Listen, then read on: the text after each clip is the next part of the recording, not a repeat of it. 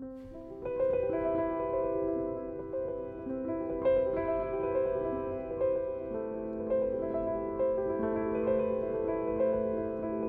bin Sabine Mehne, Autorin und schreibe seit Jahren über das Leben, die Liebe und den Tod. Herzlich willkommen zu meinem Podcast Licht ohne Schatten. Ermutigung, Tod und Sterben in einem anderen Licht zu sehen. Heute begrüße ich alle Zuhörer und Zuhörerinnen zu meiner 13. Episode schon es ist jetzt ein bisschen mehr als ein Jahr her, dass ich mit dem Podcast gestartet bin. Und es ist jetzt auch schon das zweite Osterfest, was ich ähm, in diesem Podcast aufgreife. Und ähm, ja, ich möchte in dieser Folge möchte ich einen Osterpodcast sprechen und möchte über das Aufstehen und die Auferstehung Gedanken machen wie man das heute unabhängig von unserer christlichen Tradition auch verstehen kann. Und bevor ich zu diesem Entschluss gekommen bin, die Folge so zu nennen, habe ich wieder gespürt, dass es in mir rund gegangen ist. Also ich bin quasi immer ein bisschen, gehe ich schwanger mit jeder neuen Folge und dann auf einmal gibt's ähm, den Moment, wo ich merke, so jetzt ist alles wieder reif, jetzt will wieder ein Gedanke durch mich in die Welt gesprochen und getragen werden. Und ähm, ich wiederhole nochmal, dass mein Podcast eben, ich spreche ihn immer frei und ähm, meine Leidenschaft ist ja doch, dass ich es liebe, Tatsachen anders zu sehen. Und ähm, ich erinnere mich noch, als ich die systemische dreijährige Ausbildung zur Familientherapie 1990 ähm, begonnen habe, hatte ich ein Aha-Erlebnis oder eine grundsätzliche Erkenntnis fast so tiefschürfend wie die Nahtodeserfahrung, weil ich dort lernen durfte, dass nicht die Tatsachen die Schwierigkeiten in unserem Leben sind, sondern das sind immer die Bewertungen, die wir den Tatsachen äh, verleihen. Also wie können wir neue Bewertungen finden? Wie können wir auch Auferstehen, Auferstehung nochmal neu äh, betrachten? Und grundsätzlich, wie können wir eben es immer wieder schaffen, aus der Entweder-Oder-Perspektive in ein Dazwischen, also einen dritten Weg zu finden oder möglicherweise sogar noch einen vierten oder fünften, damit wir aus dem, aus der Pattsituation des Entweder oder beziehungsweise aus dem Dilemma, was daraus äh, oft entsteht, uns wieder freischaufeln können. Und ähm, die Möglichkeiten, neue Bewertungen zu finden, ist so ähnlich wie wenn man einen Blumenstrauß pflückt, dass man also verschiedene Perspektiven ähm, entdeckt, erfindet, einnimmt und dadurch im Grunde wieder in die Freiheit, sich selbst in die Freiheit entlässt. Und im letzten Podcast hatte ich von der 90 in mir gesprochen äh, genau, die ist immer noch, immer wieder aktiv. Und äh, die 90-Jährige in mir, die hat eben auch einen, diesen Aspekt, ähm, die Dinge anders zu sehen. Und ich weiß nicht, wer von euch oder Ihnen auch in der glücklichen Situation lebt, dass er sich, ähm, dass er Freundschaften gefunden hat, die, ähm, die ich mit dem Begriff der Seelenschwesterschaft umschreibe. Also ich habe etliche Menschen, die ich als Seelenschwestern äh, bezeichnen würde oder wo wir uns gegenseitig so nennen. Und ähm, gestern bekam ich eine ganz, ganz schöne Mail von einer solchen Seelenschwester und sie, ich möchte ihr einen Teil ihrer Worte hier zitieren, weil sie so super gut äh, zu meiner Leidenschaft passen. Und sie nennt mich Sie nennt mich meine tapfere, zarte, meine disziplinierte Kämpferin, meine wortschöpfende Sprachpoetin und Jongleurin, meine mutige Tiefschürferin und glucksende Grundschülerin, unermüdliche Bewegerin und Verschieberin von alther Gebrachten. Ja, das fand ich doch mal ein nettes Kompliment ähm, per E-Mail übermittelt. Und ich weiß, dass es natürlich von Herzen kommt. Bevor ich jetzt weiter mit der Auferstehung ähm, fortfahre oder ja, möchte ich doch noch zwei Dinge erwähnen, nein, drei sogar. Und zwar, das erste ist, dass ich jetzt ähm, in Ende des Monats einen sage ich so schön, ist bei mir Schicht im Schacht. also wenn wir äh, Sterben üben oder Tod und Sterben in einem anderen Licht sehen wollen, dann finde ich es auch sehr, sehr wichtig, dass wir, wenn uns das wichtig und wesentlich erscheint, dass wir rechtzeitig nicht nur aufräumen und entrümpeln, sondern dass wir eben auch ähm, gucken, wer kann wichtige Dinge im Leben weitertragen und weiterführen. Und ich habe mich jetzt entschlossen und hatte das ganz große Glück, dass ich überhaupt zwei Menschen finden konnte, dass ich meine, mein Lebenswerk, meine 20-jährige Arbeit, ähm, die ich jetzt geleistet habe, also dass ich das Phänomen der Nahtodeserfahrung aus der Tabuzone geholt habe und dass ich mich ähm, dafür einsetze, eine neue Ars Moriendi für das 21. Jahrhundert, also einen angstfreien und neuen Umgang mit Tod und Sterben zu wagen, dass ich das jetzt ähm, an meine Nachfolgerinnen übergebe. Und eigentlich wollte ich das äh, mit in diesem Podcast, mit einem Podcast die beiden vorstellen.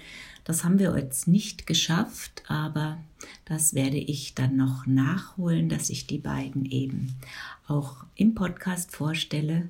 Und ähm, wir haben jetzt einen kleinen Film gemacht, den wir auf den Webseiten, der findet sich auf den Webseiten und da können alle nachgucken, die äh, unsere Ziele und unsere Pläne ähm, verstehen oder erkennen wollen.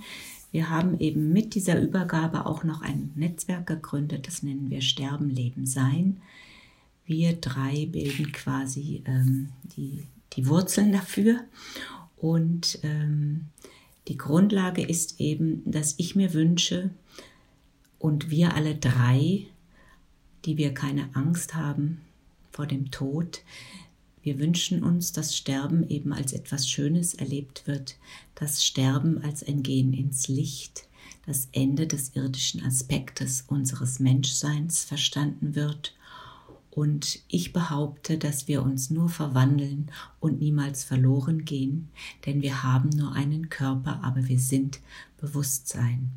Und für mich reicht es eben nicht nur tot zu sein, sondern äh, für mich heißt nur tot sein reicht eben nicht, um nicht mehr zu sein. Also auf meiner Webseite findet sich unter der neuen Menüleiste Nachfolge eben die Vorstellung unseres Netzwerkes, aber eben auch die Vorstellung von meinen beiden Nachfolgerinnen und das sind eben Christine Brekenfeld aus Berlin und Sandra Euringer aus äh, Seeheim-Jugendheim. Und ich ziehe mich eben jetzt aus gesundheitlichen Gründen, aus meiner aktiven Rolle eben komplett zurück und stehe halt nur noch für Interviews zur Verfügung, wo ich keine Reisetätigkeit mehr zu erfüllen habe. Genau, das war die eine Neuerung. Und dann wollte ich es nicht unerwähnt lassen, dass ich einfach äh, meinen kleinen Podcast beim Grimme Online Award ähm, eingereicht habe. Und ähm, an dieser Stelle auch Dank an alle Befürworter, die sich dafür eingesetzt haben. Und meine Begründung habe ich wie folgt äh, eben auch beschrieben, dass ich der Meinung bin, dass mein Podcast ein neues, kleines, feines Angebot mit Tiefgang und Authentizität und Ehrlichkeit ist und dass ich dieses Format auch als ein unabhängiges Bildungsangebot verstehe, auch vor allem für junge Menschen. Und natürlich war es mir völlig klar, dass es vermessen ist zu glauben, dass wir nominiert werden. Das haben wir natürlich nicht geschafft. Das haben nur die großen ähm, Menschen geschafft. Aber ich wollte es trotzdem versucht haben.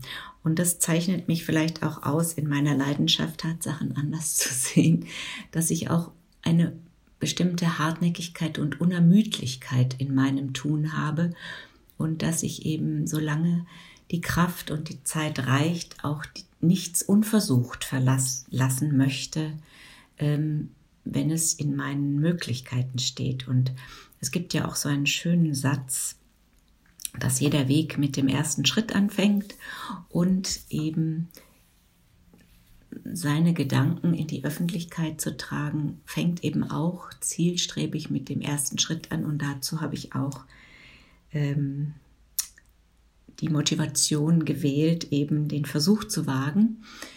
Und immerhin denke ich mir, dass die Jury vielleicht trotzdem darüber gelesen hat und sich kurz mit meinem Podcast beschäftigt hat. Und vielleicht hat ja auch der ein oder andere ähm, von den äh, in der Jury die, diesen Podcast gar nicht für dumm befunden, aber eben für nicht ähm, relevant genug. Aber das ist mir egal. Ich mache trotzdem weiter und ich denke, es gibt auch mittlerweile genug Menschen, die mein Format lieben, schätzen und äh, immer wieder froh sind, wenn sie einen neuen Impuls auf diese Weise von mir empfangen können. Genau, und die Geschichte mit dem Dilemma und äh, einer weiteren Perspektive, die habe ich auch ähm, mir nochmal zu Herzen genommen, weil ich oft in letzter Zeit staune, dass wir uns irgendwie darauf geeinigt haben, dass ähm, im Zusammenhang mit Tod und Sterben, mit Trauer oder mit Veränderungen in unseren Lebensprozessen wir oft uns entscheiden müssen, sind wir jetzt im Trauerprozess oder haben wir schon eine Depression oder haben wir erst die Depression und dann kommt die Trauer? Also es gibt auch hier nur noch ein entweder oder. Und ich bin ja ein bisschen altmodisch ähm, und ich wollte noch mal für Ostern diesen schönen Begriff der Melancholie ähm, in Erinnerung rufen. Das wäre vielleicht etwas zwischen Depression und Trauer. Und ähm, ich habe nochmal bei Wikipedia nachgelesen. Also die definieren die Melancholie als eine durch Schwermut, Schwermütigkeit, Schmerz und Traurigkeit oder Nachdenklichkeit geprägte Gemütsstimmung. Und in der Regel ist die Melancholie eigentlich ohne einen bestimmten Auslöser, manchmal einfach so da. Und ähm, bei Wikipedia stand eben auch, dass erst im 21. Jahrhundert aus diesem Begriff der Begriff der Depression wohl entstanden ist oder sich durchgesetzt hat und der ursprüngliche äh, Begriff über den Weltschmerz oder den Trübsinn quasi ein wenig abgelöst hat. Und ich finde es wundervoll, Weltschmerz zu haben, Trübsinn zu haben und ähm, auch schwermütig zu sein, weil für mich ist das auch eine Quelle der Inspiration und der Erneuerung, worauf ich dann noch eingehen möchte, wenn wir zum Ostergedanken kommen. Und grundsätzlich ist die Melancholie, wenn ich solche Phasen hatte und ich hatte sie immer in meinem Leben und sie haben mich auch immer weitergebracht. Sie haben mich quasi wachsen lassen und in die Melancholie oder die Auseinandersetzung damit konnte ich eben oft über die Lyrik und die Poesie für mich äh, entdecken. Also ich habe für mich mehr ähm, Zuversicht entdecken können, wenn ich mich mit Lyrik und Poesie beschäftigt habe, als wenn ich zum Beispiel in der Bibel gelesen habe. Und ich habe auch in meinem Buch Licht ohne Schatten ein Kapitel geschrieben, wo ich sogar davon gesprochen habe, dass die ähm, Lyrik und, und äh, die Literatur für mich im Grunde eine Form der Psychotherapie regelrecht waren, weil ich eben damit ähm, mich immer wieder neu finden konnte. Und äh, eine, ein Begleiter war sogar in jungen Jahren schon Kierkegaard. Also ich habe ja schon sehr früh mich auch mit all diesen Themen beschäftigt. Und wer mir auch sehr früh begegnet ist, ist Hilde Domin. Ähm, und ihre, die Biografie, die von der Marion Tauschwitz geschrieben wurde nach ihrem Tod, hat den wunderschönen Titel, dass ich sein kann, wie ich bin. Hilde Domin hat ihr Leben lang darunter gelitten, durch, dadurch, dass sie eben im Krieg als Jüdin auf dem letzten Drücker quasi auswandern musste und äh, mit ihrem Ehemann äh, gelebt hat im Exil. Und sie hat sehr viel für ihn getan und ihn unterstützt in seinem äh, poetischen oder lyrischen oder literarischen Werk und Schaffen. Und sie hat äh, lange Jahre darum gekämpft, dass sie als Frau selbst auch wahrgenommen wird als Lyrikerin und dass ihr Lebenswerk und ihr Schaffen eben auch Anerkennung fand. Und da fühlte ich mich doch ein wenig vertraut, wenn ich, ähm, da ich mich halt auch immer mit Tabuthemen und mit Mangel der Anerkennung, zum Beispiel auch in meinem Beruf als Physiotherapeutin, äh, man kann noch so viel Wissen als Physiotherapeutin angesammelt haben, aber man wird erfährt oft eben gesellschaftlich nicht die Anerkennung, die man möglicherweise bekommt, wenn man einen Doktortitel trägt. Nun gut, also Ostern. Also Aufstehen und Auferstehung. Am schönsten finde ich, dass in diesen Worten auch das Wort stehen äh, enthalten ist. Also gerade stehen für sich und seine Überzeugung. Gerade stehen für das, was ich fühle, was ich in mir als sicher weiß, dass wir uns nicht so oft verunsichern lassen, dass wir so sind, wie wir nun mal sind und dass wir dazu stehen lernen. Das ist für mich auch Ostern. Und Auferstehung, ähm, wie wir sie jetzt eben im christlichen Sinne feiern, findet ja eben immer nur einmal im Jahr statt. Und ähm, das ist natürlich auch ein schönes Ritual, ähm, dass das dann auch im Frühling stattfindet. Und für mich ist das aber viel zu wenig, denn Auferstehung, Aufstehen ist für mich jeden Tag. Und es ist für mich jeden Tag ein wenig mühsam geworden. Und ich muss immer wieder an den guten alten Schopenhauer denken, der eben in äh, 1977 eben schon sagte, dass eben sowohl das Einschlafen ein täglicher Tod ist und jedes Erwachen eine neue Geburt bedeutet. Also dass wir jeden Tag auferstehen und ähm, da für mich das Aufstehen manchmal so mühsam geworden ist, habe ich eben jeden Morgen auch mit dieser Geburt und dieser Auferstehung bisweilen meinen, meine liebe Not. Und da wären wir auch wieder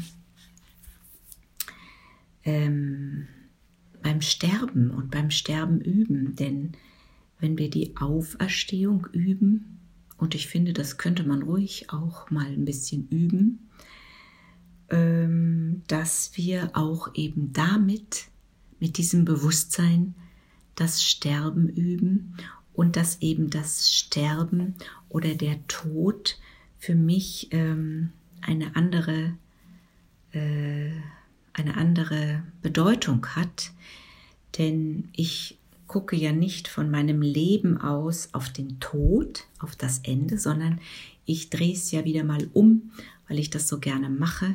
Ich gucke also vom, von hinten, von meinem Tod auf mein Leben. Und ich finde, dass diese Perspektive viel mehr Weite, viel mehr Reichtum und viel mehr Freude ermöglicht, als wenn ich nur immer da, wo ich gerade stehe, denke, oh Gott, oh Gott, irgendwann muss ich dann ja sterben. Und jetzt habe ich aber noch gar keine Lust und ich habe auch keine Lust, mich damit zu beschäftigen. Also verdränge ich es lieber und schiebe es auf Wiedervorlage, auf irgendwann möge es mich nicht erwischen. Das finde ich unklug, aber jeder hat natürlich die Freiheit, das für sich so zu sehen und zu leben, wie es für ihn passt. Und ähm, heute hatte ich wieder meinen Badetag. Ich werde ja jetzt, ich habe jetzt ab und zu schon Unterstützung im Alltag und ich habe eine wunderbare äh, Palliativkrankenschwester, die mich jetzt auch schon unterstützt. Und sie hat heute ähm, den, das Wort mitgebracht, sie findet es nicht so schön, wenn die Leute immer als lebenssatt beschrieben werden. Also wenn man lebens, erst wenn man lebenssatt ist, dann, ähm, oder manche sagen ja auch lebensmüde, aber das finde ich sehr negativ. Also wenn es einem einfach reicht, um es mal salopp zu sagen, dass man sich dann eben auch äh, von dieser Welt verabschieden darf und sie hat heute mir das Wort Lebensprall mitgebracht. Und da dachte ich zuerst, das erinnerte mich an eine Praline. Also an Ostern naschen wir ja auch gerne mal Pralinen.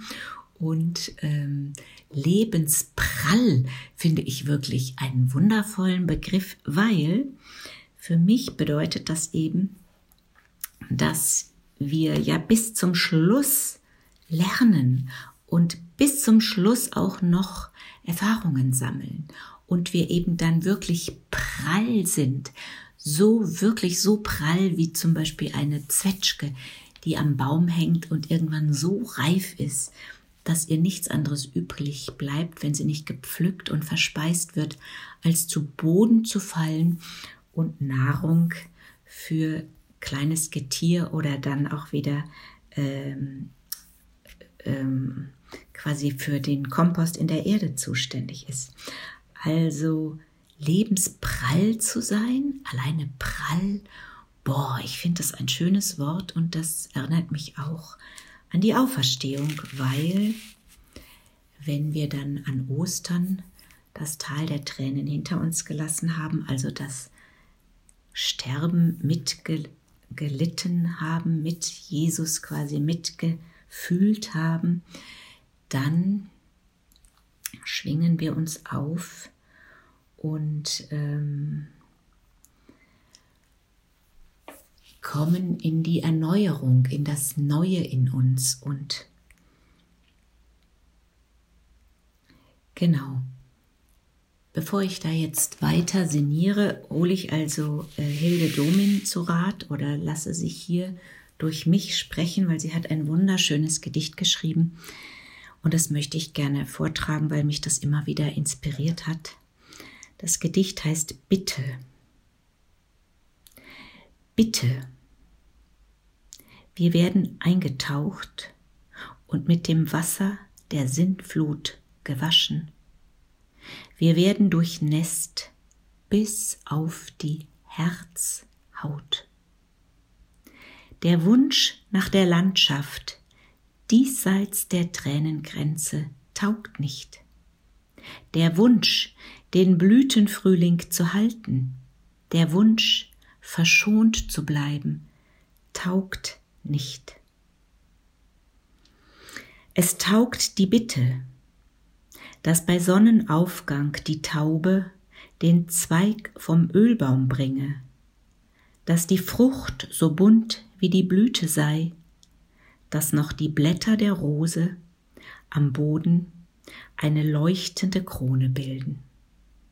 Und dass wir aus der Flut, dass wir aus der Löwengrube und dem feurigen Ofen immer versehrter, immer heiler, stets von neuem zu uns selbst entlassen werden.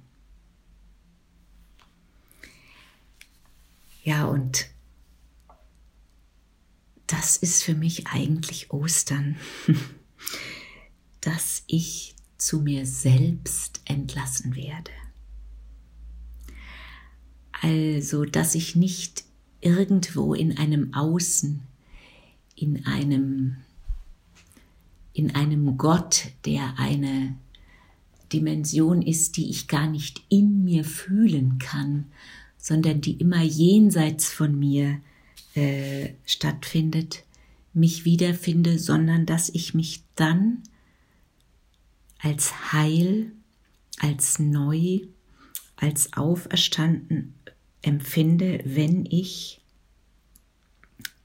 zu mir selbst entlassen bin, wenn ich in mir selbst angekommen bin.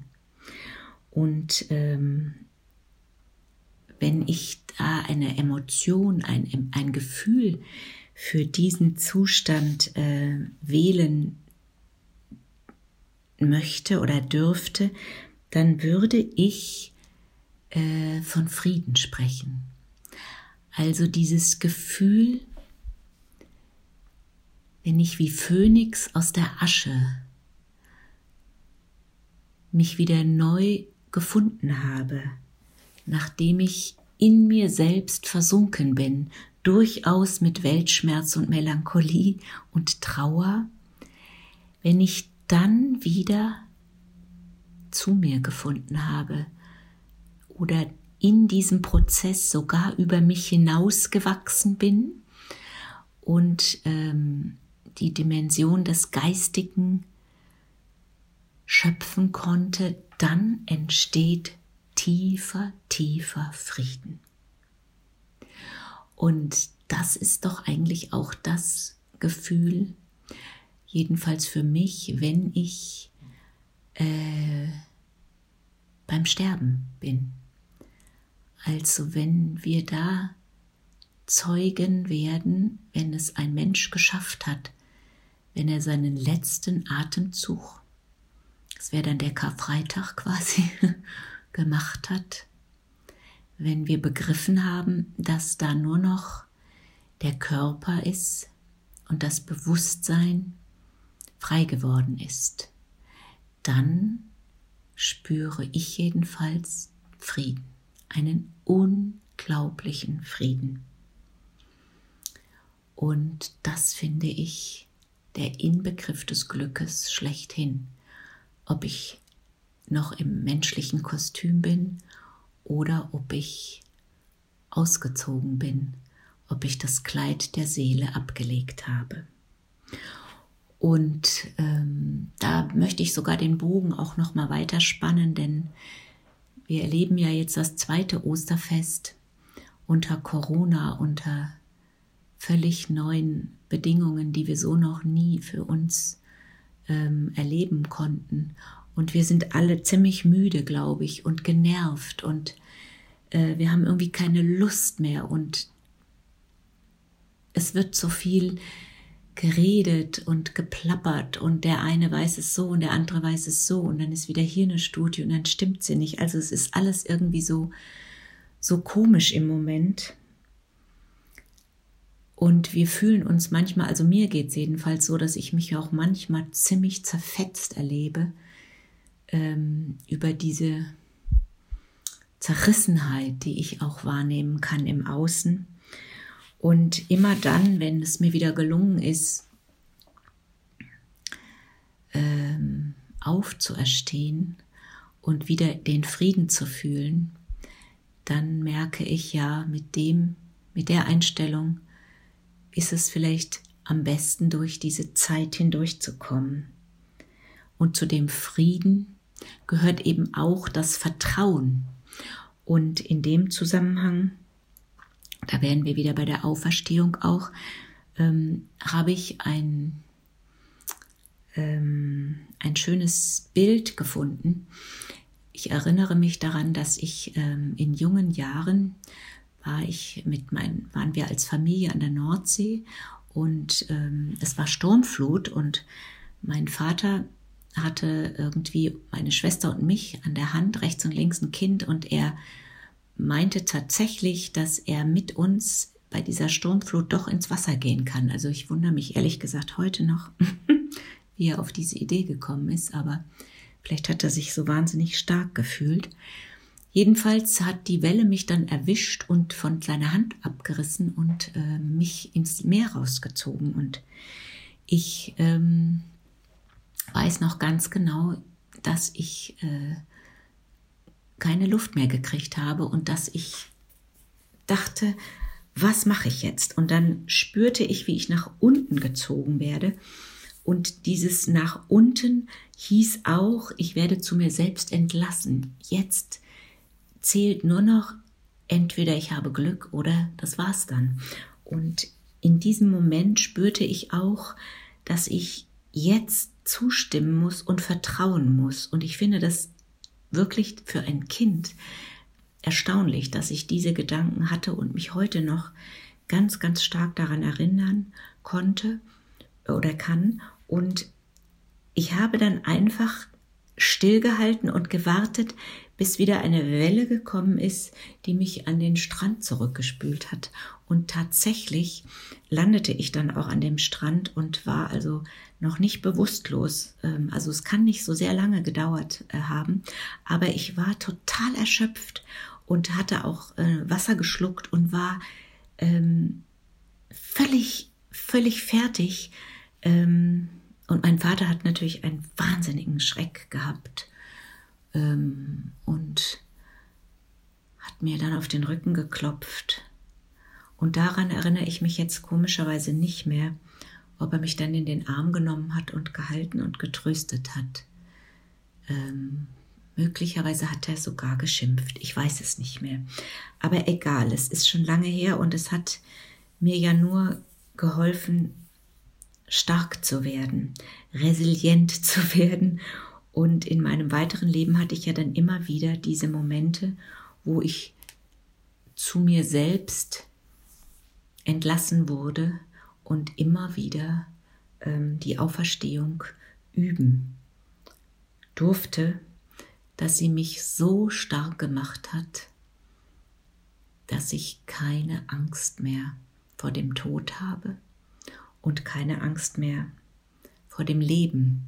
Und wenn wir jetzt wieder bei Ostern sind, da erinnere ich mich eben auch, ähm, dass die Mönche früher, wenn die so im Dunkeln in ihrem Kloster saßen, jedenfalls habe ich diese Geschichte irgendwo gelesen, dass sie dann, nachdem sie diese dunklen Stunden erlebt hatten, in das an dem Ostersonntag in ein Osterlachen ähm, quasi gelandet sind und das Lachen ist ja auch ein ganz, ganz, ganz tiefer Impuls der Freude. Und der, wenn ich lachen kann, dann habe ich mein Zwerchfell wieder im Griff. Also dann kommt auch wieder Entspannung in den Körper und Lachen und Freude ist ja auch etwas, was wir uns im Moment oder ähm, oft in unserem Leben verkneifen. Und das eben sollten wir gerade nicht auch dieses Jahr an Ostern, auch wenn wir wieder still und brav zu Hause sein sollen und uns ähm, quasi verschanzen sollen, um keine Superspreading-Möglichkeit zu sein, dann haben wir ja vielleicht nichts zu lachen. Aber ich möchte doch ermutigen, auch das Osterlachen vielleicht zu wagen, als Ausdruck tiefsten Menschseins. Und wir haben alle Fähigkeiten in uns. Und ähm, meine Leidenschaft, die Tatsachen anders zu sehen, möchte ich auch hier verdeutlichen. Also trauen wir uns, auch wenn es noch so schlimm ist, zu lachen. Und da möchte ich doch noch mal auch an mein schönes Nahtodkabarett erinnern. Also nach dem Motto: Jeder Witz ist eine überlebte Katastrophe. Ähm, haben wir uns das eben auch gegönnt, über uns selbst zu lachen, über sich selbst zu lachen und über das zu lachen, was uns das Leben schwer macht. Das finde ich auch eine echt gesunde Einstellung.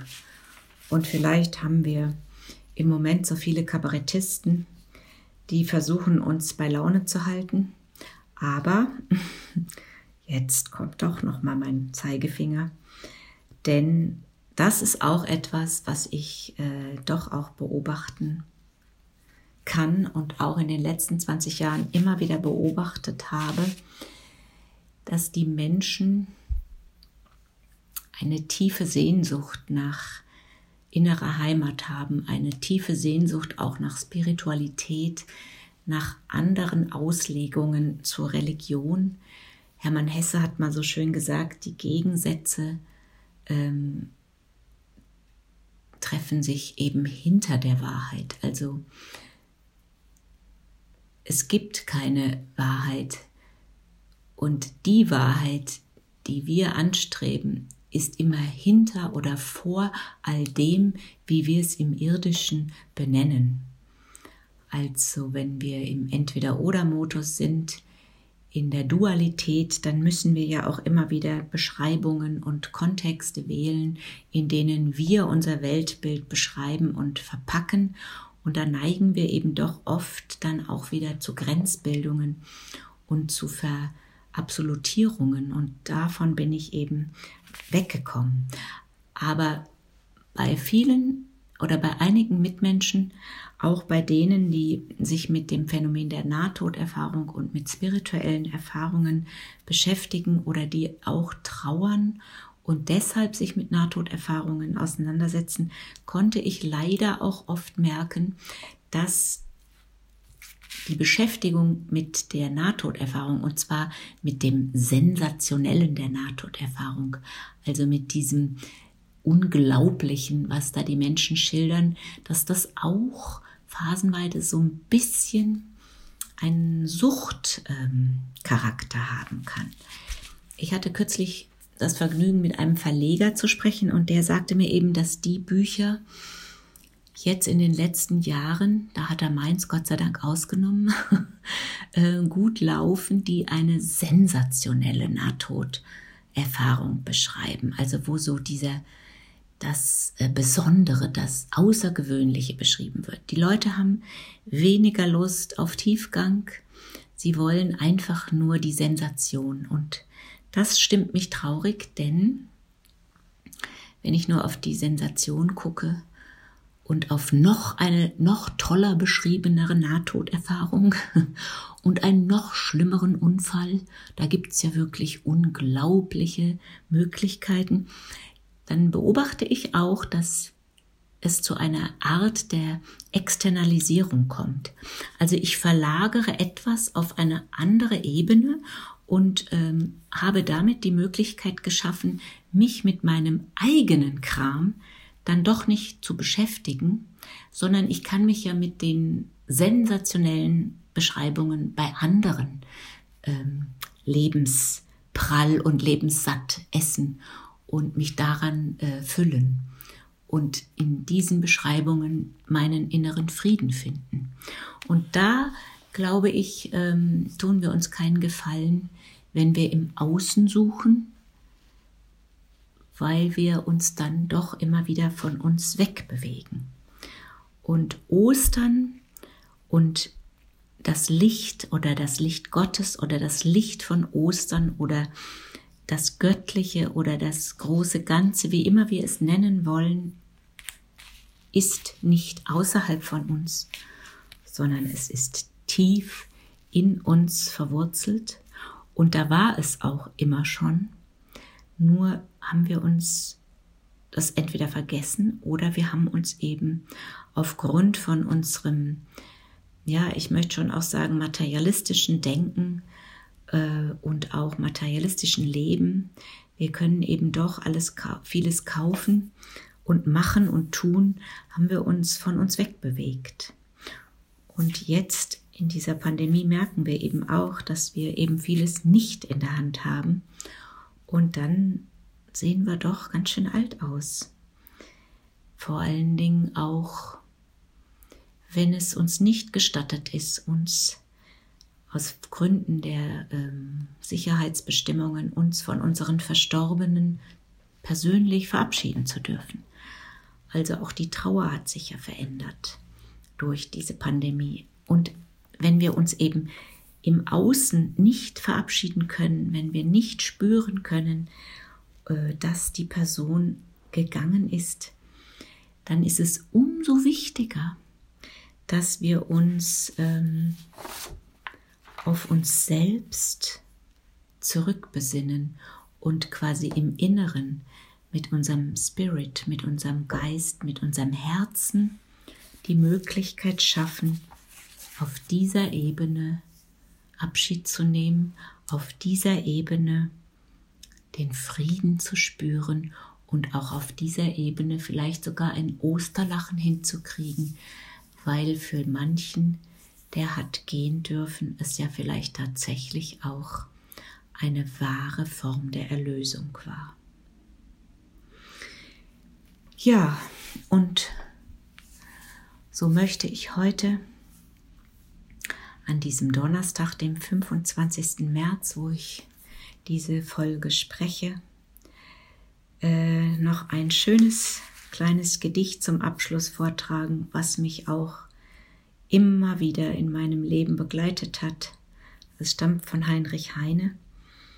Ich habe ähm, gerade festgestellt, dass er 1856 ist er gestorben, also ich bin 1959, äh, 1957 geboren, sorry.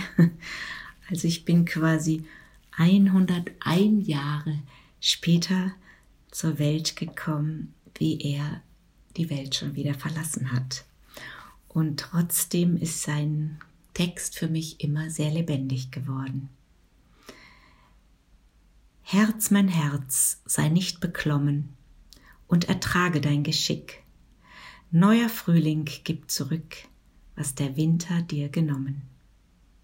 Und wie viel ist dir geblieben, und wie schön ist doch die Welt.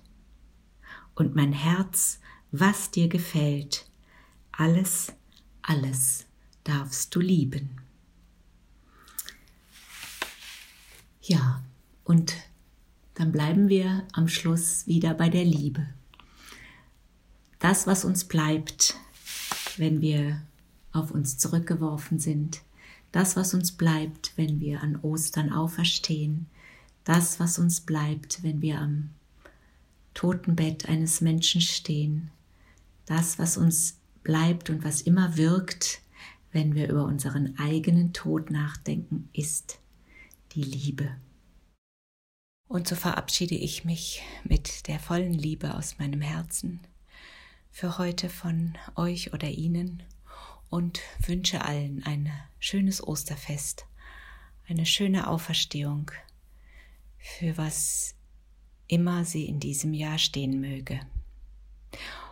Und am Ende angekommen möchte ich erwähnen, das ist mir aufgefallen jetzt bei der Episode und auch äh, bei vorherigen, aber ich habe jetzt ehrlich keine Lust mehr, alles nochmal neu zu sprechen, weil ich immer frei spreche. Ich äh, habe manchmal Zahlendreher drin ähm, ich denke, dass in dem Moment, wo ich es spreche, tatsächlich richtig und meine auch, ich spreche es richtig auf und später merke ich dann, ups, du hast dich äh, vertan. Also zum Beispiel bei der, die Melancholie wurde nicht im 21. Jahrhundert, sondern im 20. Jahrhundert quasi in die Depression umgewandelt. Und ich meine auch, dass äh, ich beim Heinrich Heine die, seine Geburtszahl falsch gesagt habe. Also ich habe 1997 statt 1797 gesagt.